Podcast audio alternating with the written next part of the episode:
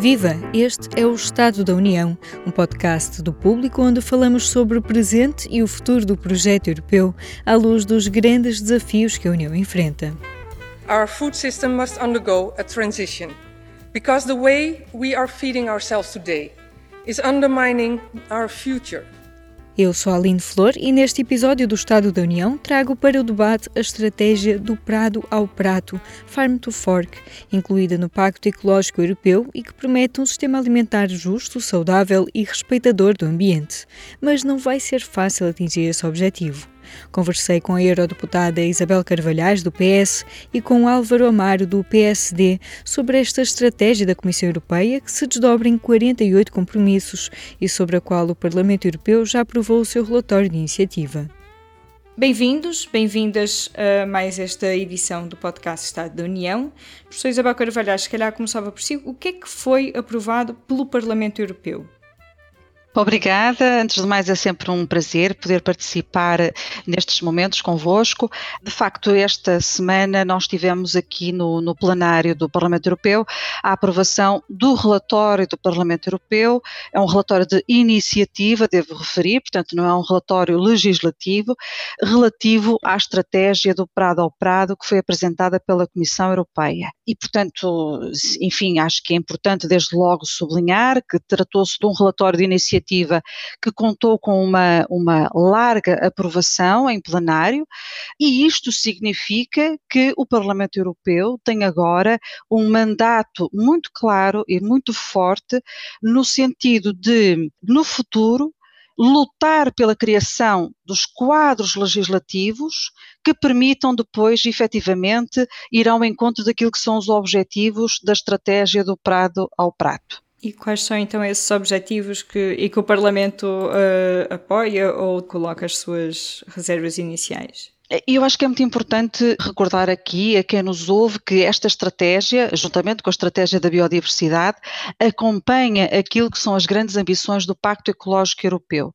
Mas há aqui uma particularidade na estratégia do Prado ao Prato, que é o facto de ser, ou de procurar ser uma estratégia holística, ou seja, ela procura contemplar objetivos para todas as etapas da cadeia de valor, todas as etapas que estão envolvidas nos sistemas alimentares. E, portanto, há aqui uma preocupação em olhar para aquilo que possam ser as metas, os objetivos do lado da produção agrícola, mas também para tudo aquilo que está ajusante do ponto de vista também do comportamento, digamos assim, por parte dos, eh, dos consumidores. E, portanto, é uma estratégia ambiciosa e é uma estratégia holística. Para dar um exemplo, hum, a estratégia do Prado ao Prato acompanha as ambições da estratégia da biodiversidade, por exemplo, na diminuição, na proposta de diminuição do uso de pesticidas em 50%. Isto o que é que significa? Quando nós temos agora um relatório do Parlamento que acompanha essa ambição, que no fundo diz nós estamos de acordo com esta ambição, isto significa, em boa verdade, porque, como eu disse, este relatório não é legislativo. Isto significa que há agora um ónus acrescido, uma responsabilidade acrescida sobre todos os responsáveis políticos, portanto, em, em, em diferentes níveis de decisão, no sentido de criar as condições para que essa redução dos 50% de utilização de pesticidas seja possível. Isto significa que é uma obrigação agora acrescida de todos nós criarmos as condições para que os agricultores possam efetivamente corresponder a este desígnio. E, isto é importante que fique desde já sublinhado, porque eh, o agricultor, todos os agricultores têm de ser acompanhados, eh, e quando eu digo acompanhados, obviamente que os apoios financeiros são extremamente importantes, mas há muito mais para além disto, têm de ser acompanhados também do ponto de vista do aconselhamento técnico, da disponibilidade de, de inovação, portanto, de, de, tecnologia que os auxilie no cumprimento destas, destas, destas metas. Outra, por exemplo, também extremamente importante, a redução da utilização de fertilizantes em 20%. E, portanto, eu diria aqui uma coisa muito, que me parece muito relevante Uh, e que acompanha o espírito destas, deste relatório e da estratégia sobre, sobre uh, uh, o qual ele se pronuncia. No passado, nós tínhamos a agricultura a acompanhar a tecnologia, a correr em busca da tecnologia. Agora, no fundo, estamos aqui a dizer que é necessário entrar num novo paradigma em que é a tecnologia que tem de estar claramente ao serviço da agroecologia. E, portanto, também é preciso aqui desmistificar, inclusivamente, ideias sobre aquilo que é a agricultura biológica, a agricultura sustentável e a tecnologia tem de estar aqui como forte aliada destas metas que são, que são fundamentais uh, em termos de sustentabilidade ambiental, porque aquilo que está a montante por detrás de tudo isto é o reconhecimento de que efetivamente estamos a entrar numa degradação ambiental, numa perda de biodiversidade galopante e que isto tem de facto de, de ser controlado. E, e, e, isto implica sermos ambiciosos. A estratégia é ambiciosa, o relatório acompanha esta ambição, porque de facto não podemos andar aqui a dizer que há uma perda acentuada de biodiversidade e que estamos perante uh, alterações climáticas significativas significativas e depois não fazermos nada do ponto de vista da ação política. Eu diria, isto é o começo. Isto é o começo agora para transformarmos de facto os nossos quadros legislativos no sentido de darmos todo o apoio aos agricultores para esta mudança necessária. Uhum. E, deputado Álvaro Amaro, como é que vê estas mudanças que são necessárias para esta estratégia do Prado ao Prato? Isto é uma estratégia, no fundo, para um sistema alimentar justo, sustentável e respeitador do ambiente, ou seja, começa na parte mais de, de, temos que produzir alimentos mais saudáveis e adotar também dietas mais saudáveis, mas depois isto para se concretizar começa então no, nos agricultores. Como é que olha para, como é que descreve, se calhar também esta estratégia e, o, e, o, e a posição que depois o Parlamento Europeu tomou? Muito obrigado, meus cumprimentos, meus agradecimentos. É um gosto participar e tenho pena mesmo que não haja uh, mais uh, difusão deste debate, que é um debate importantíssimo para o futuro, que não tenha havido e que não haja, por isso uh, as minhas, os meus agradecimentos. Muito sinceramente tenho que começar por dizer isto. Eu nunca vi na minha vida política e das minhas responsabilidades políticas que já lá vão muitos anos, já, já há muitos anos, algo que sendo importante, eu queria começar por aí, eh, eh, que sendo muito importante, é muito importante pensar uma estratégia do Prado ao Prato, aliás, eu disse desde o início, quando entrou esta comissão, há dois anos, eu disse que, bom, esta comissão vem cheia de, de estratégias, o que é bom, que é bom, é a estratégia para a floresta, é a estratégia para a biodiversidade, é a estratégia do Prado ao Prato, é de resto uma marca eh, interessante, está bem pensada. Eh, eh, a marca, a estratégia para ficar no ouvido dos cidadãos europeus, e é importante que fique, porque é cada vez mais importante, todos estamos sensibilizados para isto. Eu tive a oportunidade de dizer isso neste, neste, nestes dias em Estrasburgo. melhores práticas ambientais, pensar na saúde de todos nós e das novas gerações, nos melhores sistemas de produção, da sustentabilidade, isso não é ideológico. Tiremos isso da cabeça. Isso não é da esquerda nem da direita.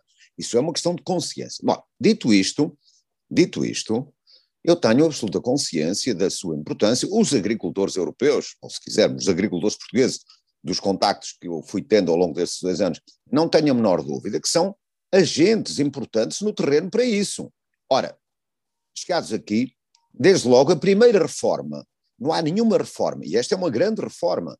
Como disse a minha colega Isabel Carvalhais, e bem, bom, podemos dizer, vamos com calma, isto é só um relatório de iniciativa, não é, eh, não é, não é, não é lei eh, europeia. Pois não, mas como sinal, acho que de facto é desadequado,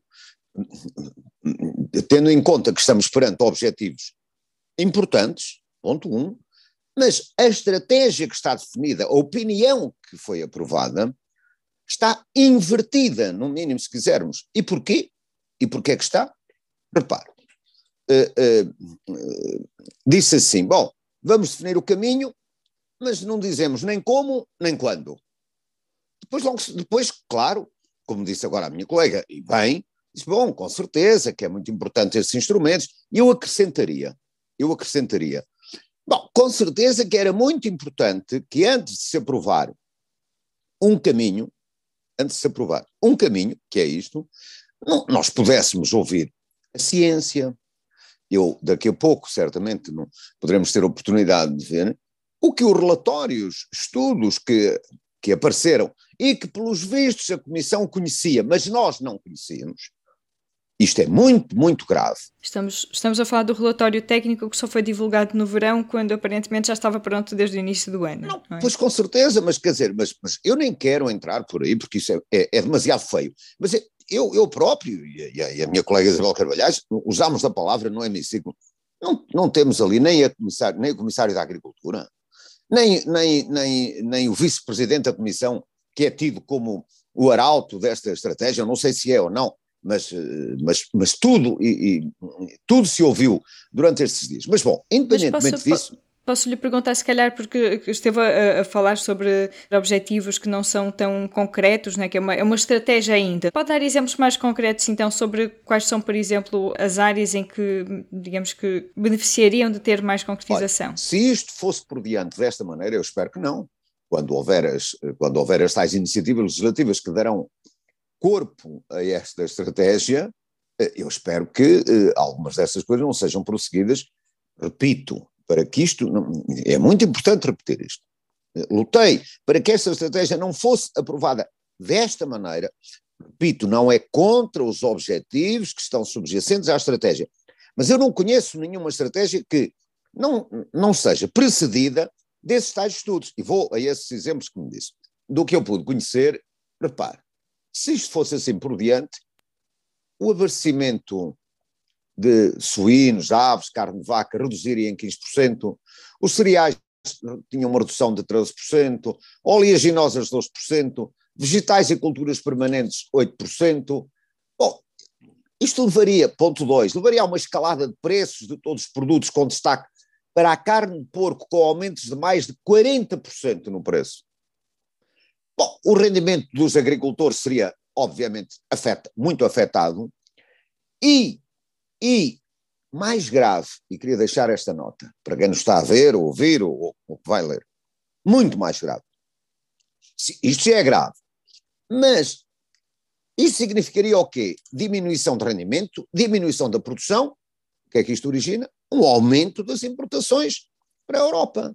Aumento de países terceiros, onde as práticas ambientais não são tão ricas e tão, e tão uh, uh, apesar de tudo, de, de, de, qualidade como existem na Europa. Está tudo ao contrário. E por último, como eu disse, como é que isto se faz? Ah, mas é preciso ser financiado. Pois é.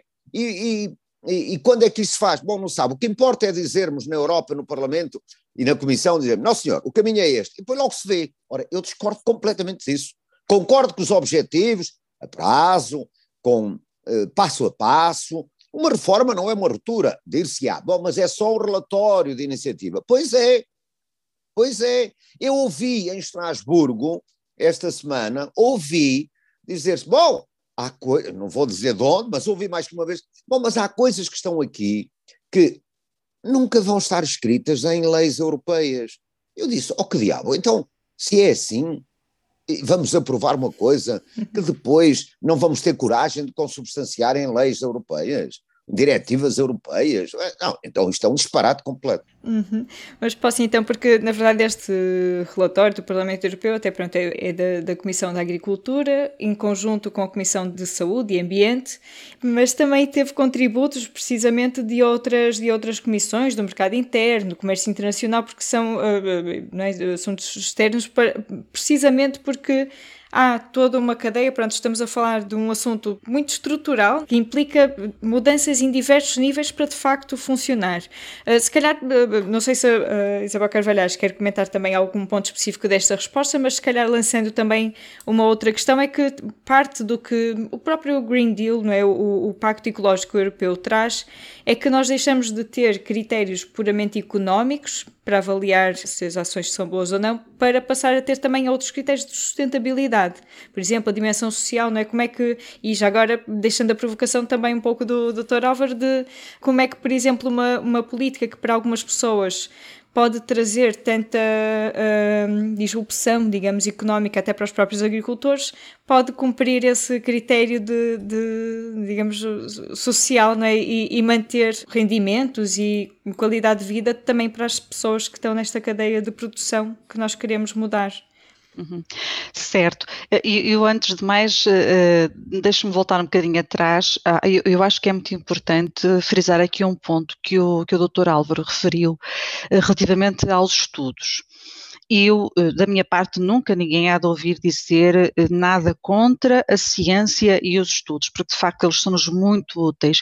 E são muito úteis até do ponto de vista político, porque em boa verdade, enfim, muito se tem falado, e se vai falar ainda sobre este estudo da Comissão, etc., mas uh, eu acho que é muito importante aquilo que lá está, no sentido em que quando nós, e, e repare que o estudo não abarca todas as variáveis, seria impossível, mas tenta aplicar determinados modelos matemáticos que nos permitem visualizar cenários daquilo que aconteceria com estas metas que são preconizadas uh, na estratégia do Prado ao Prato, se não houvesse respostas à altura dessas metas.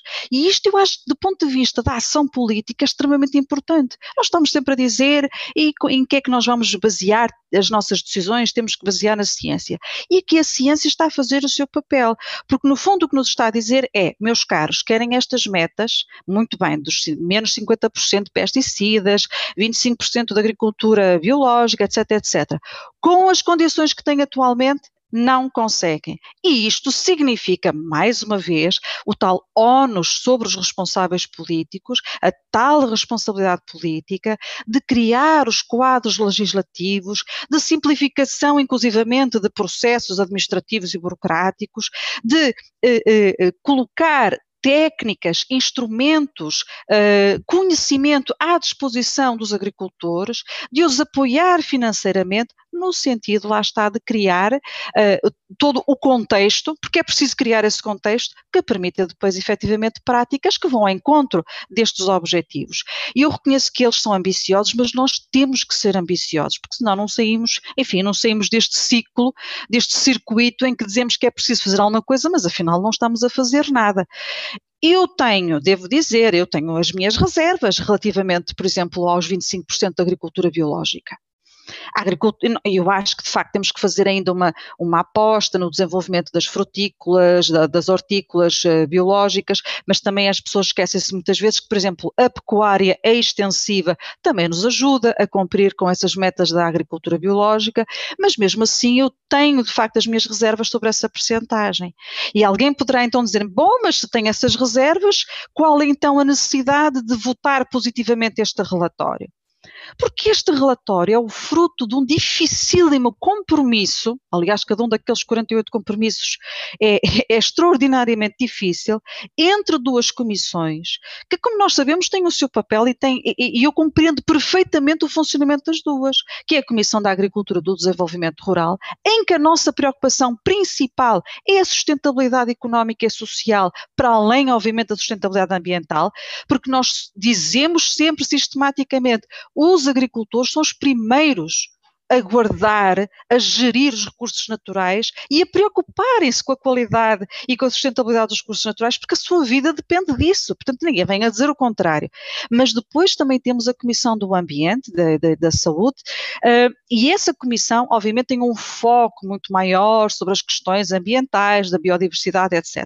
E, portanto, esta conciliação de visões, de ambições, de objetivos é muito difícil. E, portanto, é, eu acho que seria de alguma irresponsabilidade, e peço desculpa pelo peso da palavra, mas seria de alguma leviandade nós agora rejeitarmos um relatório que demorou meses a ser feito, que procura conciliar, criar pontes entre duas comissões que comungam de visões bastante diferentes sobre, sobre aquilo que deve ser o futuro dos nossos sistemas alimentares, e seria perder uma oportunidade de trazer estas duas visões, de trazer estas, esta, estes dois aportes e a partir daqui, de facto, construirmos algo fundamental para a transformação dos sistemas alimentares. Agora, indo à pergunta que, que a Alina me estava a fazer, de facto, a estratégia do Prado ao Prato, como eu disse, é uma estratégia holística, ou pelo menos procura ser porque ela de facto, eu sempre critiquei isto, aliás, das várias intervenções que tive, acho que coloca desde o início um ónus muito grande sobre os agricultores e depois fala sobre a restante cadeia de valor e sobre o consumidor, mas sem o, o devido enfoque. E uh, sendo uma estratégia holística, volto a dizer, aqui a dimensão ambiental é muito importante, mas a dimensão da sustentabilidade económica e social também, também o é. E por isso eu acho que também é positivo o facto, por exemplo, ficar neste relatório claramente que o respeito pela negociação coletiva e pela proteção social eh, devem ser vistos como critérios da sustentabilidade devem ser vistos como critérios de sustentabilidade. E nós podemos dizer assim, nós em Portugal temos, temos eh, negociação coletiva, quer dizer, eh, em comparação com outros países europeus, eh, muitas vezes estas realidades até nem, nem farão tanto sentido. Mas temos a nossa realidade, a nossa dimensão, temos também trabalhadores rurais, muitos desses trabalhadores agrícolas, inclusivamente estrangeiros, e portanto temos a nossa dimensão. Mas depois temos que pensar que isto é, isto é feito a pensar para toda a Europa a 27. E aqui nós temos realidades que, do ponto de vista social, da dignidade laboral no campo, de quem trabalha a terra, eh, está muito longe daquilo que é a nossa realidade e que, de facto, nos pode, como o doutor Álvaro também reconhece, quer dizer, isto eh, tem que nos tocar porque é também uma questão de ética. E depois não nos podemos esquecer que a questão social não é só de quem trabalha a terra, de quem é produtor e de quem é trabalhador agrícola, é de quem está na parte da transformação alimentar, é de quem está na parte da distribuição alimentar. Nós vimos, por exemplo, como isto foi importante no período agudo do, do Covid, em que muitas das pessoas que trabalhavam precisamente nas cadeias da distribuição eram afetadas pela, pela pandemia e que têm quadros eh, laborais bastante precários, podemos dizer. E eu acho que esta dimensão, não sendo tão falada, mas que já mereceu inclusivamente um reparo muito positivo da Federação Europeia do, do, dos Sindicatos do Setor, também deve ser, também deve ser sublinhada.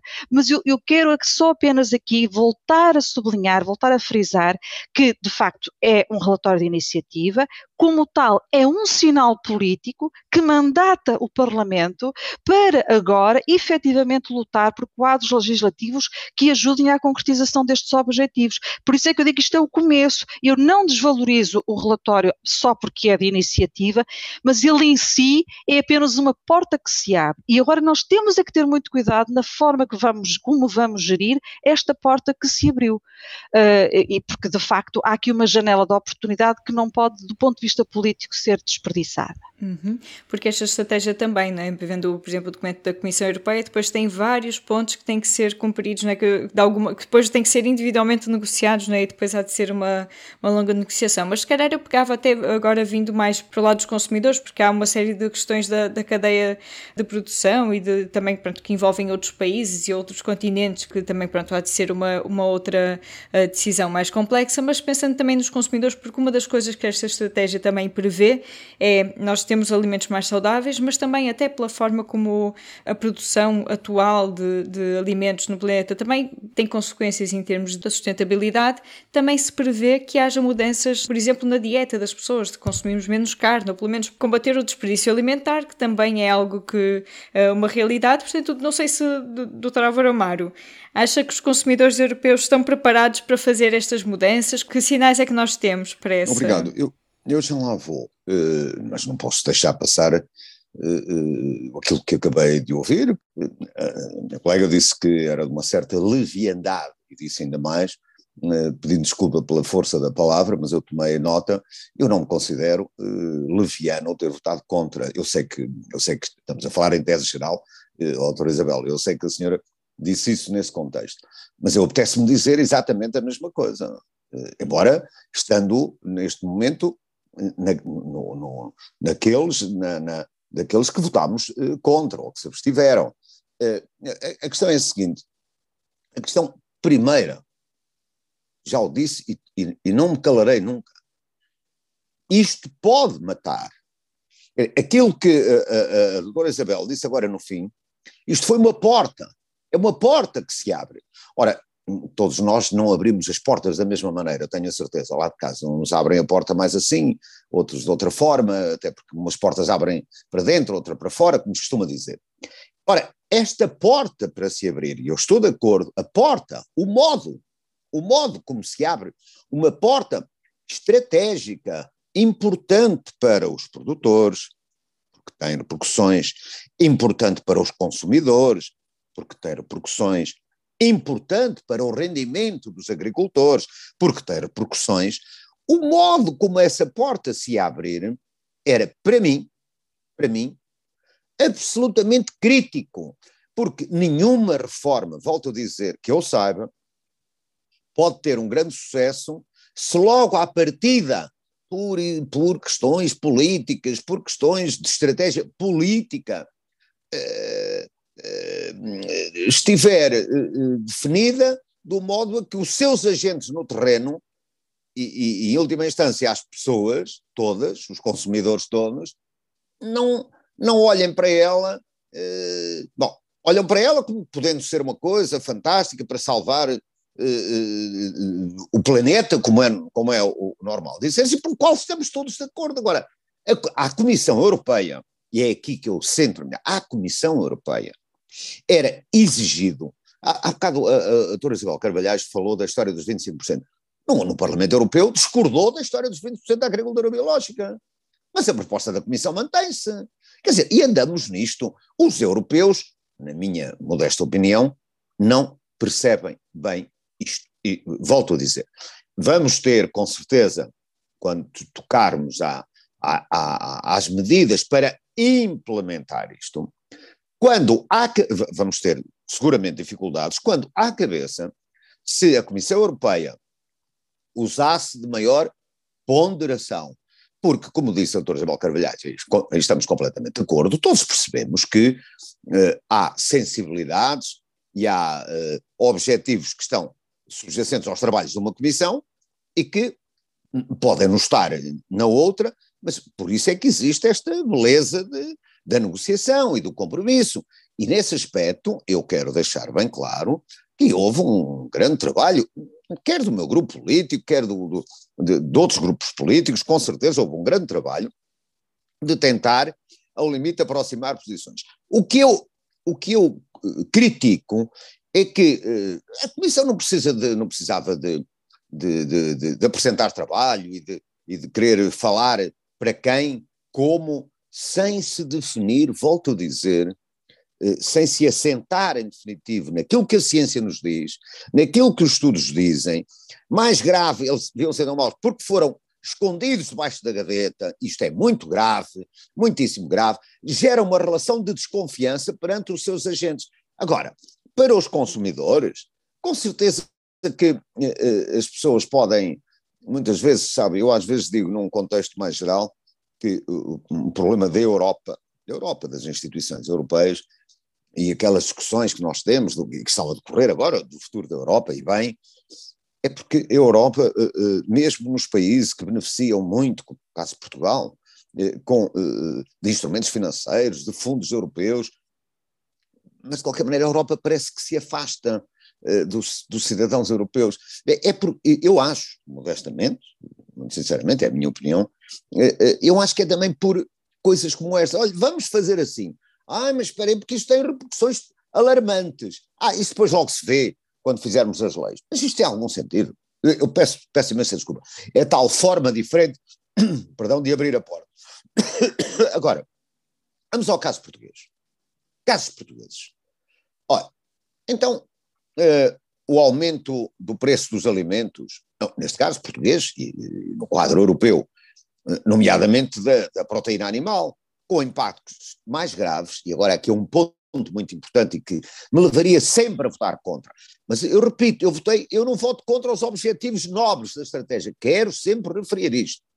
Né? Eu voto contra o modus operandi, o modo como isto aparece, o modo como isto é discutido, não deixando de enaltecer o notável trabalho parlamentar para tentar esse compromisso. Agora, eu não posso aceitar que uma Comissão Europeia, que é nomeado, nomeado, volto a dizer, que, que estejamos perante uma, um fim-capé, um fim-capé, um autêntico fim-capé de, de, de, trazer, de trazer para, para, para, para este debate, sem, repito, estudar impactos, porque vai haver eh, eh, aumentos do preço dos alimentos, e os impactos mais graves onde é que são?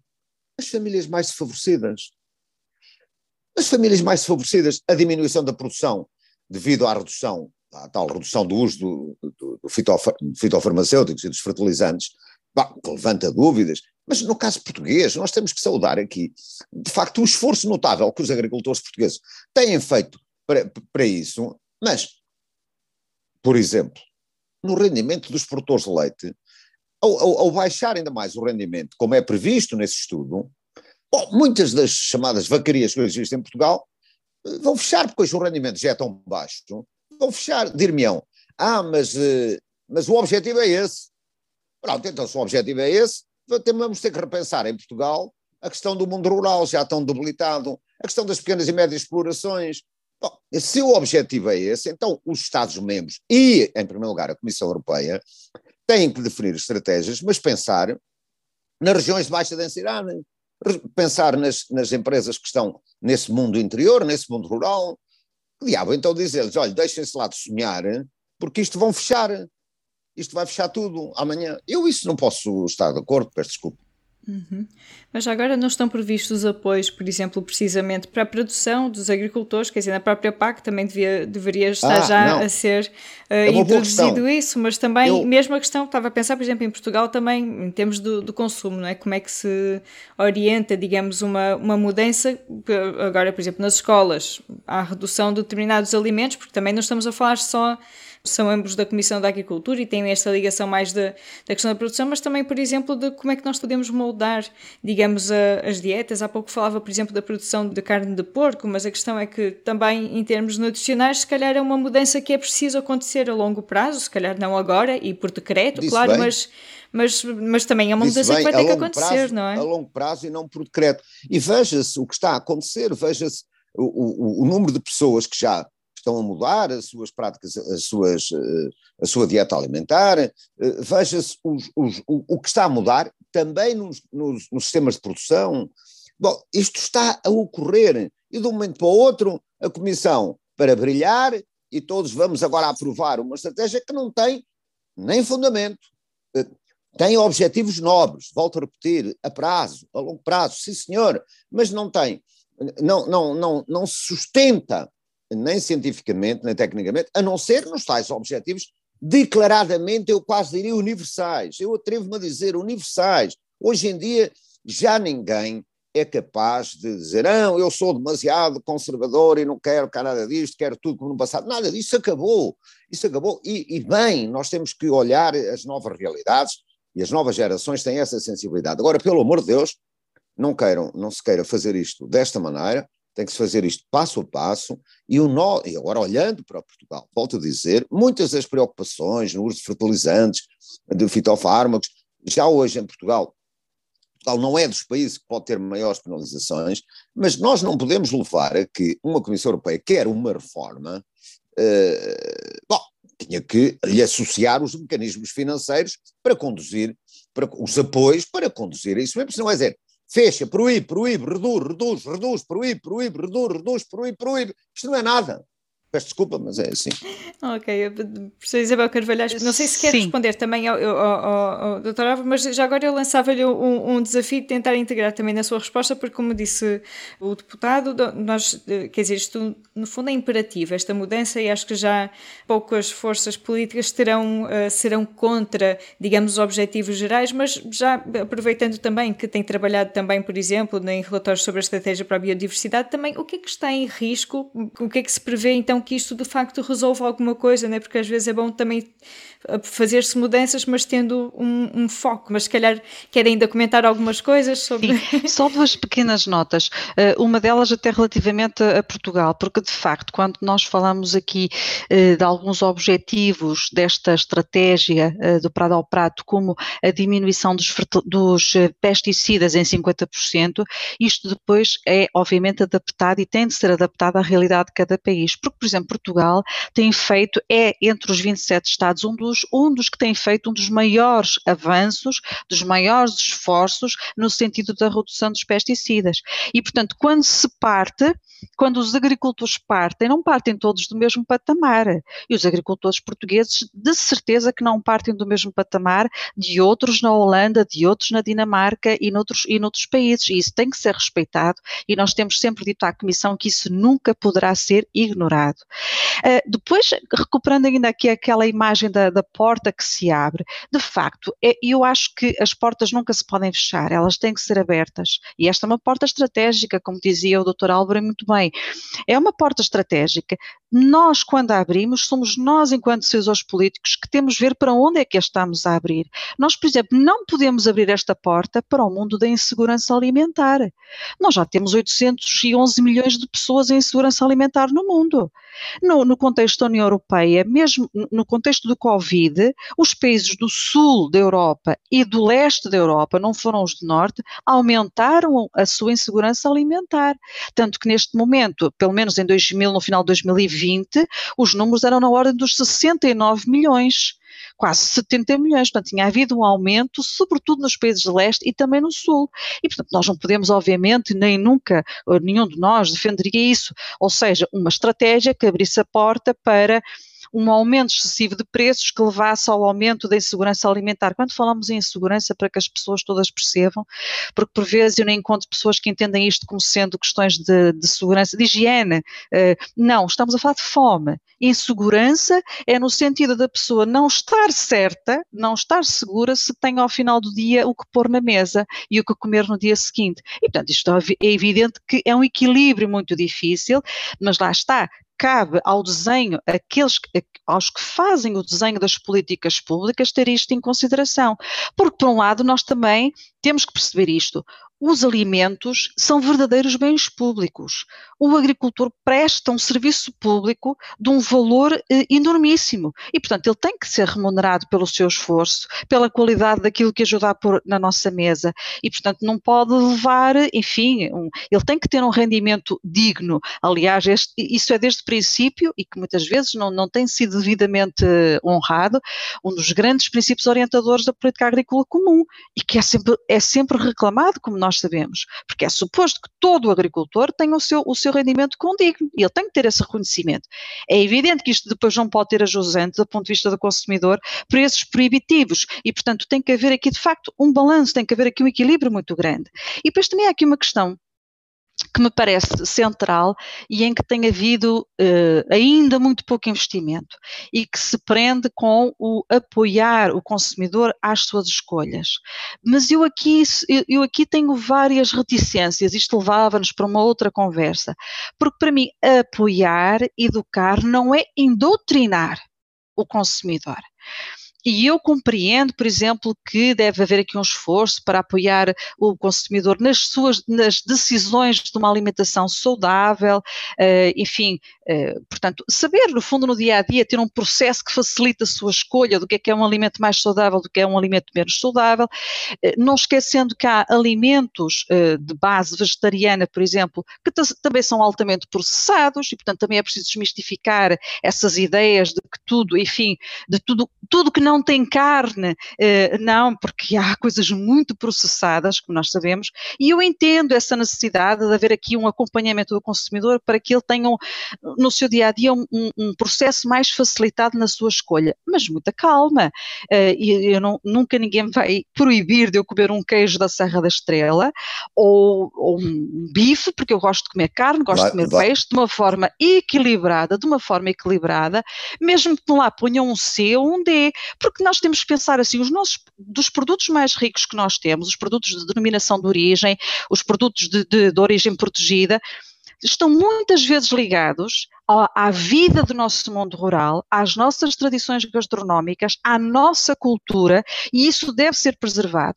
E nós, quando fazemos esse consumo, também não fazemos um consumo indiscriminado, quer dizer, ninguém come, não é que às vezes não apetecesse, mas ninguém come, por exemplo, um queijo da Serra da Estrela ao pequeno almoço, ao almoço e ao jantar. E, portanto, nós temos, de alguma maneira, até quase uma forma, eu diria assim, não é espontânea, mas que é costumeira, porque aprendemos ao longo de gerações e de gerações a incorporar na nossa dieta mediterrânica, de uma forma equilibrada, produtos que, se calhar, se forem vistos assim de uma forma completamente cega, vão parecer muito maus para a saúde. E não são maus para a saúde. Portanto, eu, eu aqui sou muito contra estes uh, indoctrinamentos e posicionamentos ideológicos, e eu, eu compreendo, por exemplo, que é de facto importante nós reduzirmos, reduzirmos o consumo de carne, o consumo de peixe, o consumo de uma maneira geral nós comemos muito, muito de facto. É, é, enfim, isto tem toda uma explicação sociológica, como nós sabemos. Isso tem que ser controlado. É diferente de estarmos a dizer uh, que temos que passar completamente para uma dieta de plant-based, baseada em plantas e em produtos uh, vegetais. E, e, até por uma razão muito simples, não é só pelo facto de porque uns gostam de carne e outros gostam de peixe, nem é só isso. É que ninguém pode pensar que isto não tem impactos ambientais, que, que se todos agora passássemos a ter uma, uma dieta com base uh, vegetal, isso não tinha impacto no meio ambiente. Que nós, no fundo, quando comemos um, um, um, um, bife pequenino, não estamos aqui a falar das 300 gramas e coisas astronómicas, mas quando comemos uma pequena porção equilibrada de proteína, nós estamos a comer algo que, se fosse de origem vegetal, implicava comer 3, 4, 5 vezes mais.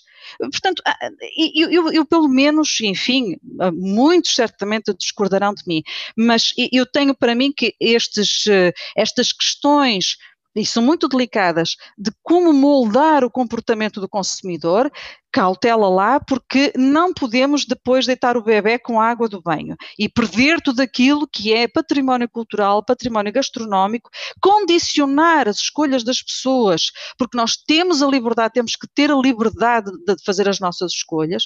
Agora, precisamos aqui, precisamos aqui de algum acompanhamento e aí a contratação pública, enfim, o trabalho feito nas escolas é, é importante e é, sobretudo, muito importante a luta contra o desperdício alimentar, que tem sido sido, é uma batalha que eu abraço também aqui no Parlamento, como membro da Aliança Parlamentar da Luta contra a Fome e a Má Nutrição, porque efetivamente nós temos por ano milhões e milhões de toneladas, um terço a nível mundial dos produtos que, que, são agrícolas produzidos não é consumido, vai para o lixo ou estraga-se, e ao mesmo tempo nós temos uma em cada dez pessoas que passa fome. Isto não faz sentido nenhum, isto, isto é de uma irracionalidade, é de um absurdo, e, e eu estou certa que o doutor Álvaro concordará comigo, como é que uhum. nós podemos ter pessoas que vão para a cama com fome, que não sabem o que vão comer no dia a seguir, e depois dizemos que anualmente vão milhões e milhões de toneladas de alimentos para o lixo. É, um, é uma sobrecarga para os recursos naturais, para a água, para os nutrientes,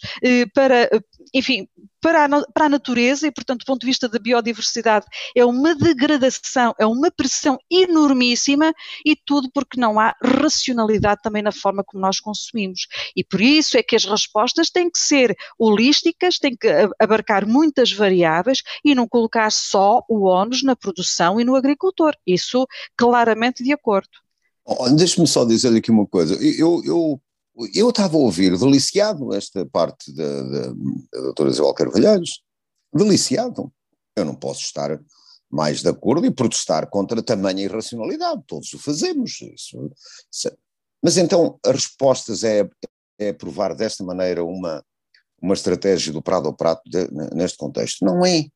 é. Então, olhe, se calhar o melhor é a Comissão preocupar-se para acabar com essa irracionalidade e definirmos uma estratégia como não produzir ou não desperdício. A, a estratégia de contra o desperdício alimentar e, o auxílio a, a, a, acabarmos com a fome em tantos milhões de pessoas na, na, humanidade. Isso, olha, isso, é que, isso é que eu aplaudia, vinha para a rua de braços abertos e tal. Bom, mas, dir-me-ão, está bem, mas eh, como isto é, é uma estratégia holística, certamente pode vir a ter essas repercussões. Sabe qual pode ser a repercussão? É apenas num eixo.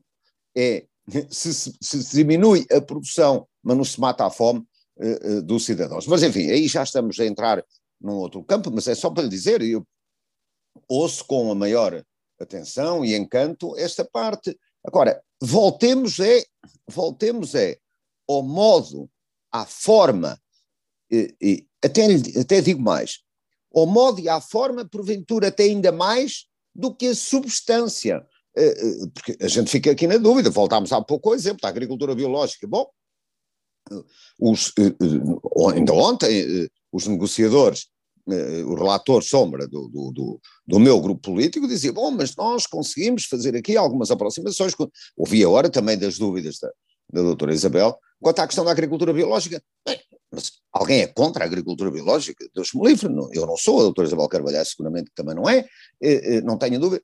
Bom, e, e, acho que já não haverá ninguém, é como eu digo, não é ideológico. Concordo também com, com, com, com a minha colega no sentido de, de, bom, eh, nós para mudarmos os hábitos dos consumidores, calma lá com estas doutrinas, quer dizer, vamos ter que ir indo passo a passo. E, mas eu aí estou de acordo, aliás, sempre fui. Eu costumo dizer que uma, uma. Eu sou muito mais reformista. Eh, uma reforma é passo a passo, uma reforma não é uma revolução. Nós não podemos revolucionar as mentalidades e, mais do que isso, não podemos nem devemos, creio eu, contribuir para uma autêntica revolução no mundo rural. Não se pode estar a dizer, não se podem estar a, a, a emitir, na minha opinião, sinais errados, sem sustentabilidade. Os sinais não terem sustentabilidade, isso é um erro estratégico profundo e é contra esse erro estratégico que eu manifesto, repito, sem pôr em causa os nobres objetivos que a prazo, a longo prazo, como há pouco dizia a nossa moderadora, muito bem, a longo prazo eh, devem ser estabelecidos justamente porque vamos ter que ir criando, não é doutrina, mas alguma educação, mais educação ambiental, mais alteração dos sistemas de produção, e aí honra e glória, naturalmente, aos agricultores portugueses, mas atenção a uma camada muito importante do nosso mundo rural, que ainda lhes dá uma ponta de vida, de esperança. Estes sinais acabam com essa esperança, eu sou contra isso. Oh, oh, Aline, uh, se me permite, e, e, ainda no seguimento do, do que o Dr. Álvaro acaba de dizer, e em vários aspectos não, nós somos concordantes, mas de facto, quando aqui, e vai, vai-me também perdoar, mas quando aqui diz que não há qualquer sustentação uh, naquilo que é defendido pela estratégia da biodiversidade e pela estratégia do prato ao prato, eu recordo aqui que nós estamos a falar, e isto são, e eu respeito sempre muito a ciência, não são apenas os estudos destas ONGs ou daquelas ONGs, são, são estudos que são apresentados a nível académico há muitos anos e que nos mostram uma coisa muito simples. Por exemplo, 75% da produção de alimentos a nível mundial, e isto encontra em qualquer sítio, não é preciso, é como eu digo, não é ONG verde X ou Y que o diz, está, está demonstrado. Uh, e, e, qualquer agricultor com um pouco mais de conhecimento lhe dirá isto: 75% da produção de, de, de, produtos hortícolas e frutícolas a nível mundial depende da polinização. E aquilo que nós verificamos, por exemplo, é um declínio acentuado dos polinizadores. Depois aqui podemos divergir às vezes um bocadinho sobre o que é que leva a esse declínio, porque há muitas razões, desde pragas, desde que, que afetam os polinizadores, claro. como a vespa asiática, a, a, até outras razões, enfim, as, as alterações climáticas necessariamente também incluídas, a utilização de pesticidas, enfim. Mas há um declínio muito acentuado desses polonizadores, incluindo na Europa. E isto é algo que também, eh, do, do, ponto de vista científico, está demonstrado e que é muito preocupante, é que nós temos um conjunto de, de espécies endémicas, eh, de flora e de fauna, que estão na iminência de desaparecerem, árvores autóctones, eh, espécies, enfim, às vezes a gente nem valoriza, borboletas, libelinhas, caracóis, moluscos de água doce que são essenciais para a filtragem da água, por exemplo, um conjunto de, de seres que nós muitas vezes ignoramos, é? de fungos, de líquenes, que estão na iminência de desaparecer na Europa, e portanto nós achamos sempre que estamos protegidos da perda de, de biodiversidade, e podemos dizer de facto que as causas, o que está montante, é múltiplo, não tem só a ver com os pesticidas necessariamente, tem muitas vezes até a ver com também a entrada de espécies invasoras, de que vêm de outras latitudes, de outras geografias, mas isto é uma realidade. E isto significa, aliás, está a acontecer na Europa e está a acontecer em várias partes do mundo, nós, por exemplo, estamos a ter cada vez mais dificuldade na correta floração das árvores de fruto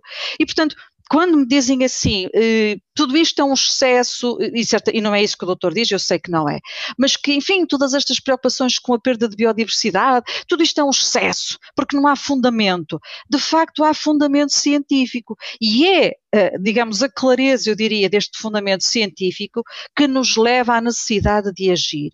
E eu continuo a achar que aquilo que se abrem aqui são portas e que agora nos compete efetivamente ver para onde é que essas portas nos levam. E isso somos nós, decisores políticos, que temos que ajudar a criar as condições, o contexto para ajudar na transição paradigmática. Não podemos esperar que seja o agricultor sozinho, sem incentivos, sem apoio, sem, sem uh, apoio, aconselhamento, por exemplo, que é algo que falta tanto, que muitas vezes as pessoas nem se queixam da falta de financiamento, é curioso, mas da dificuldade em aceder a programas de, de, de acompanhamento, aconselhamento técnico no terreno, precisamos de mais recursos humanos, portanto, as variáveis são de facto múltiplas, como nós sabemos, daí a grande dificuldade. E mais uma vez eu acho que isto é uma grande responsabilidade para nós, de acautelarmos isto depois nos quadros legislativos que temos que fazer no futuro. Mas eu, eu, eu não ponho em causa, Deus me livre, e agora já estamos na estratégia da biodiversidade, nós, eu não ponho em causa isso que cientificamente está comprovado e das, da questão do, da fauna e da flora, não vou dar nenhum dos exemplos das borboletas, das libelinhas, eu não ponho em causa nada disso. Mas é que isto está conectado, não, doutor, espera, isto está Isabel, conectado. Espera, Isabel, Isabel, está, está, está, tem razão, mas espera, então eu vou, mas eu queria, só também, eu não ponho em causa isso, sinceramente. Está conectado, mas a minha preocupação é também dos polinizadores, a senhora fez uma justiça, saber que eu não, não, não ignoro isso e não ignoro essa realidade ambiental, mas, por favor, e eu também lhe faço essa justiça, que a senhora não ignora que, além dos polinizadores, há os homens e as mulheres no mundo rural. A senhora, eu faço-lhe essa Mas é que eles estão ligados, ó, doutor, isso, isso é que é, isso está ligado, não, porque os agricultores desaparecem, cara, os agricultores parece, desaparecem se eles não tiverem sim, condições no meio rural para se fixarem. Sim, mas, desaparecem polinizadores, desaparece a agricultura. Não, a biodiversidade mas, agrícola é fundamental. Olha, eu sei, mas estamos de acordo, mas olhemos, então, eu, mas eu coloco, eu coloco, peço desculpa, como elemento central dessa nova estratégia, deste novo mundo, isto não é, sinceramente, eu sei que é uma, pode parecer uma frase feita, um clichê político, mas juro que não é, eu sou de lá. Mas eu coloco como eixo central, sem ignorar os polinizadores, sem ignorar a fauna, sem ignorar a flora, coloco os homens e as mulheres que estão lá. E então a Europa e os Estados-membros, olhemos para esses homens e mulheres que estão lá, e como a senhora acabou de dizer, agora na parte final, e bem, e vamos lá dizer-lhes, mais do que o financiamento, vamos lá aconselhá-los, e eles serão os primeiros, lhe garanto, serão os primeiros a ter mais polonizadores, porque eles querem lá ficar, e nós, nós queremos que fiquem lá aqueles, mas que vão para lá mais, com novas práticas, que felizmente aqui ou ali uh, uh, acontecem, mas são coisas, realidades diferentes, é onde é que está o eixo central? O eixo central, desculpe, não é nenhum clichê político, tem que ser na, uh, nos homens e nas mulheres, que querem continuar ligados à terra cada vez mais e com novas práticas mais sustentáveis, mais ambientalmente mais saudáveis, isso estamos de acordo. Estamos em sintonia, então. Estamos em sintonia porque é ah, exatamente o que eu acabei de dizer. Ah, não, Nesse não aspecto, rapaz. É o eixo central. Onde, quem, onde, é que está o eixo central? O eixo central, para mim, é, não é nos polinizadores. É, é que não há agricultura sem natureza. E não há agricultura não, sem natureza. E a natureza agrícola, a biodiversidade agrícola, é, depende deste binómio que é a presença binómio, do homem no, e da mulher no mundo rural, e a, é um binómio, e a presença claro. de, de, uma, de uma natureza saudável. Portanto, as duas coisas têm que estar juntas, e a nossa função é precisamente essa, é lutarmos para que elas não se Mas quem faz a natureza é não se desliguem. O homem e a mulher, como eu aprendi há muitos anos em Inglaterra, dizia-se assim, a paisagem tem que ser gerida, era assim que se dizia, não é apenas para ser contemplada, tem que ser gerida, e quem gera é o homem e a mulher. Uhum. Agora, com mais aconselhamentos, com apoios. Penso que podemos eh, encerrar a conversa aqui. Também, como dizia o, o Dr. Álvaro, antes de nós começarmos a gravar, isto é conversa que estava por uma manhã, dias, ainda por cima também fica sempre tanto por dizer, porque o debate público, principalmente em Portugal, é tão parco, não é? Sobre uma visão mais aprofundada sobre isso. Também agora... Just... Pode ser. Sim. Exatamente, e todos os assuntos relacionados com o Pacto Ecológico Europeu, no fundo, dão, dão muito a esta questão né, de, de como fazer uma transição justa, porque é uma mudança necessária, mas que tem muitos custos e que tem que ser pronto, analisados com cuidado. Justa. Exato. Daria matéria para toda uma outra manhã inteira de conversa. Agradeço muito o vosso tempo os vossos uh, contributos também e para quem nos ouviu nesta conversa, até daqui a duas semanas. Uma conversa com a eurodeputada Isabel Carvalhais, do PS, e com Álvaro Amaro, do PSD. Voltamos já a seguir ao intervalo. Viva!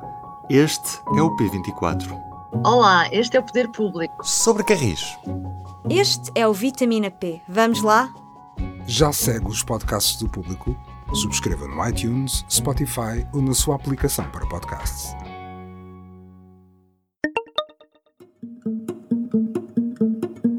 A cada episódio do Estado da União, deixo-lhe uma sugestão para continuar a ver ou ouvir falar sobre a Europa. Nos próximos meses, espero que ponha nos favoritos do seu computador o site futureu.europa.eu, a plataforma multilingüe da Conferência sobre o Futuro da Europa deixo-lhe duas sugestões de eventos que acontecem nas próximas semanas. Na quarta-feira, dia 27 de outubro, às 6 da tarde, haverá uma tertúlia organizada pela Eurodefense Jovem Portugal sobre a política externa europeia. Para debater esta temática, estará presente o secretário de Estado dos Negócios Estrangeiros e Cooperação, Francisco André.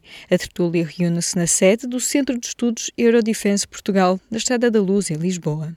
Já no dia 3 de novembro, às 5 da tarde, uma das vice-presidentes da Comissão Europeia, Vera Jourova, profere uma palestra sobre as ameaças à democracia na era digital.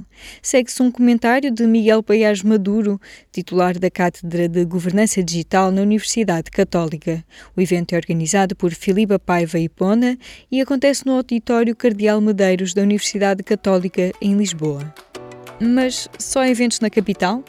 Foi o que eu pensei, mas a plataforma multilingüe é aberta a todos e todas que queiram contribuir. Em futureu.europa.eu pode propor novos eventos para pensar em conjunto sobre o futuro da Europa e até pedir uma ajuda para organizá-los. Experimente. Este foi mais um episódio do podcast Estado da União. Regresso daqui a duas semanas com mais conversas sobre o presente e o futuro do projeto europeu à luz dos grandes desafios que a União enfrenta. E já sabe, se gostou de ouvir este episódio, siga o podcast, dê-nos 5 estrelas na sua aplicação preferida e partilhe. Eu sou a Aline Flor. Até breve. Este programa teve o apoio do Parlamento Europeu.